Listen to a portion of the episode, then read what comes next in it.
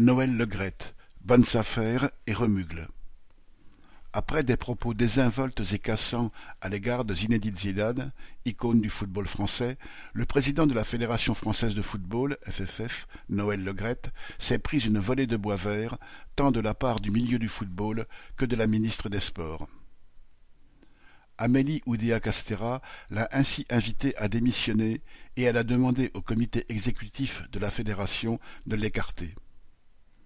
Le Gret, quatre-vingt-un ans, a cependant fait bien pire que tenir des propos désinvoltes, sans être vilipendé pour autant. D'abord patron d'une société agroalimentaire à Guingamp, dans les Côtes d'Armor, il ne gère plus directement l'entreprise, mais celle-ci est demeurée dans le giron familial et fait aujourd'hui un chiffre d'affaires de quelque deux cents millions d'euros en exploitant plus de huit cents salariés. Comme d'autres patrons de province, Le Gret est devenu président du club local en avant Guingamp, qu'il a dirigé pendant trente ans. Et c'est sous l'étiquette du Parti socialiste que ce notable a été maire de la ville pendant deux mandats, 1995-2008, avant de devenir président de la Fédération française de football en 2011. À la tête de la fédération, celui qui est connu comme carburant toute la journée au champagne affiche un triste bilan. Plusieurs femmes l'accusent de harcèlement sexuel, de propos et de gestes déplacés.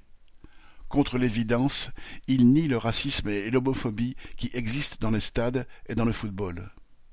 Avant le mondial du Qatar, après un reportage sur les conditions de vie et de travail révoltantes des salariés du futur hôtel de l'équipe de France, il a minimisé, disant qu'il suffirait de coups de peinture. Plus largement, la FFF se comporte en entreprise sans scrupules. En 2021, elle a ainsi mis en œuvre un plan de sauvegarde de l'emploi prévoyant 26 puis 18 licenciements, prétendument en raison des conséquences économiques de la pandémie. En réalité, alors que le GRET prétend exercer ses fonctions à titre bénévole, la FFF réserve à ses dirigeants et à ses vedettes des rémunérations et des avantages exorbitants, avions privés, etc. La FFF n'est pas la seule ligue sportive peu reluisante. La Fédération française de rugby reste présidée par Bernard Laporte, ancien secrétaire d'État de Sarkozy, affairiste notoire, récemment condamné pour corruption. La Fédération française des sports de glace a été dirigée pendant vingt ans par Didier Gaillaguet, complaisant avec des viols commis par un de ses entraîneurs sur des jeunes patineuses.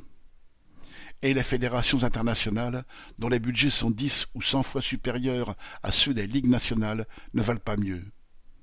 Un président de la FIFA a plus de pouvoir que bien des chefs d'État.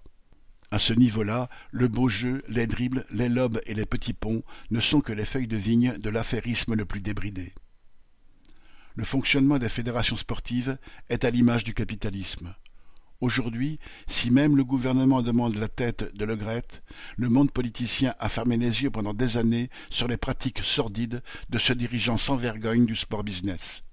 Il est, au fond, l'un des siens. Michel Bondelet.